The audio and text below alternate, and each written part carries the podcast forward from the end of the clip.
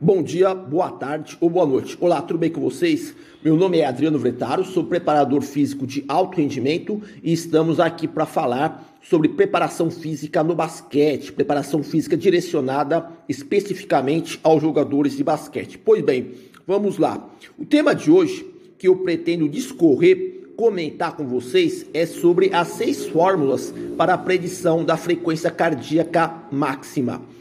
Com o treinamento da resistência geral específica, se consegue estimular o sistema cardiovascular e, com isso, alterar de forma positiva alguns indicadores fisiológicos importantes que podem otimizar o condicionamento anaeróbio e condicionamento aeróbico dos jogadores de basquete. Segundo alguns especialistas, a resistência é a capacidade psicofísica de tolerar a fadiga em tarefas de curta e longa duração também, junto a isso, a capacidade de se recuperar dessas cargas que foram impostas.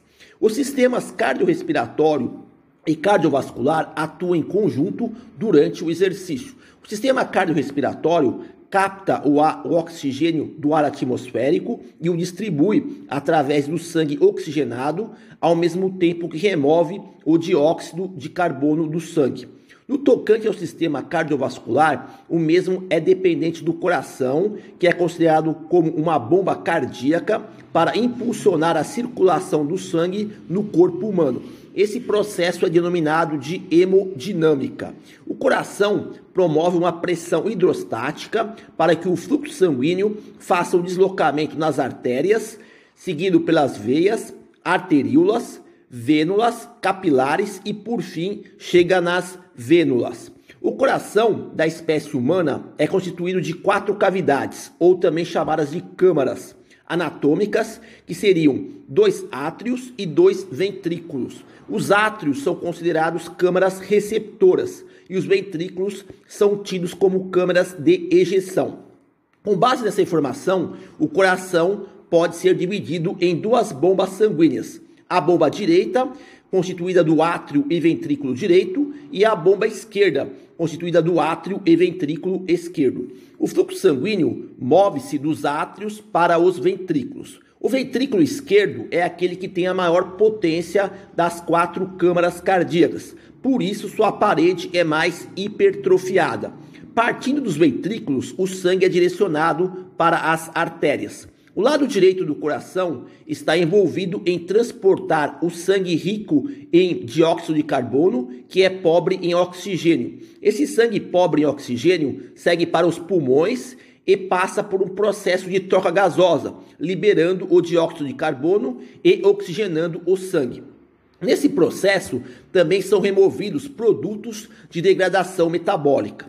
No prosseguimento, o sangue devidamente oxigenado é conduzido para o lado esquerdo do coração e acaba bombeado para os vários tecidos corporais.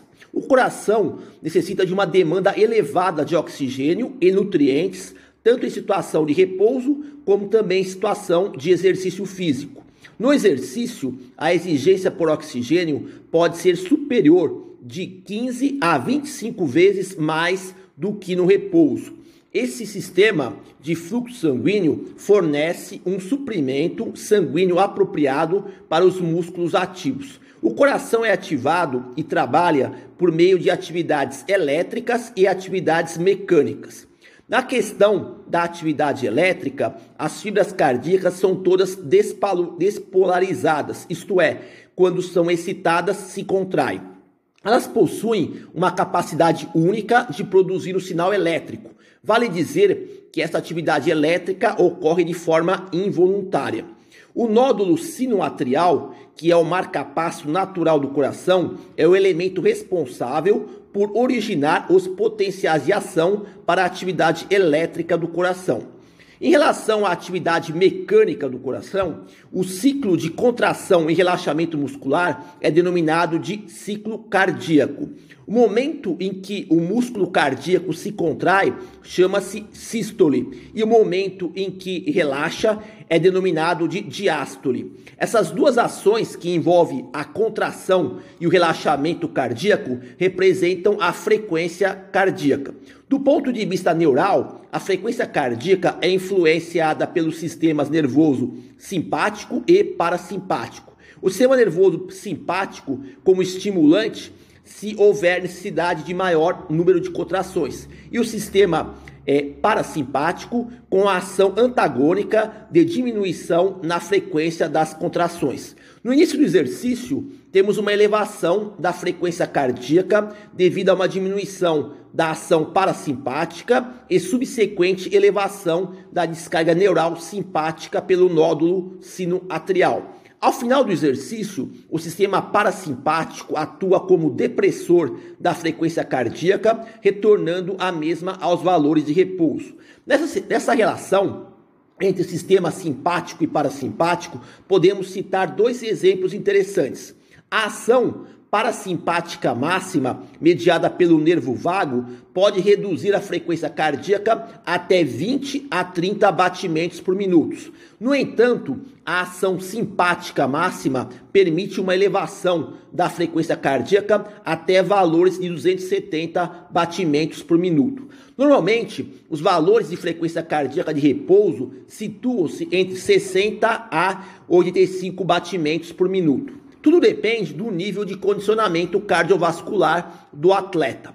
Quanto melhor treinado na resistência, mais baixo será seu valor de frequência cardíaca de repouso. Aliás, a frequência cardíaca é muito empregada para monitorar o treinamento da resistência nos jogadores de basquete. Com os valores da frequência cardíaca, é possível estimar a demanda bioenergética da sessão de treinamento. Com essa finalidade, é necessário realizar a estimação da frequência cardíaca máxima. Nesse aspecto, temos duas maneiras de encontrarmos o valor real da frequência cardíaca máxima. Um procedimento padrão ouro é realizar um teste incremental na esteira até a exaustão. Um segundo modo seria um teste de campo, por meio de atividades que envolvam sprints repetidos. A terceira maneira seria através da predição estimada da frequência cardíaca por meio de fórmulas. Então, vamos mencionar as seis fórmulas para a predição da frequência cardíaca máxima. A fórmula 1, o autor é Fairbairn e que equivale a seguinte: 201 menos 0,63 multiplicado pela idade. A fórmula 2, o autor é Fox, 220 menos a idade. Fórmula 3, o autor é Gulati, 206 subtraído de 0,88 multiplicado pela idade. A fórmula 4, o autor é Rossack, 206 subtraído de 0,597 multiplicado pela idade.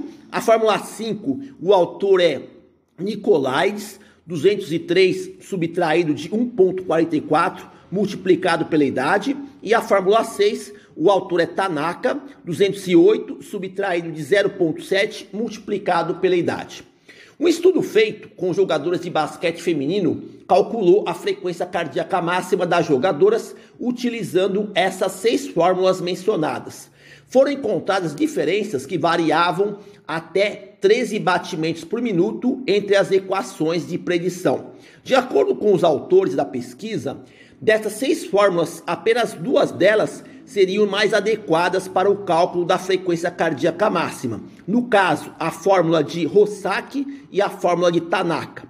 Essa conclusão se obteve após as jogadoras realizarem dois testes de campo. Um teste envolvendo sprints repetidos e um segundo teste envolvendo jogo simulado. Encontrar o valor correto da frequência cardíaca máxima é uma tarefa importante no treinamento da resistência pois a partir do cálculo existe a possibilidade de trabalhar em cima de zonas alvos de percentil para requerer o metabolismo fisiológico adequado para as atividades de resistência.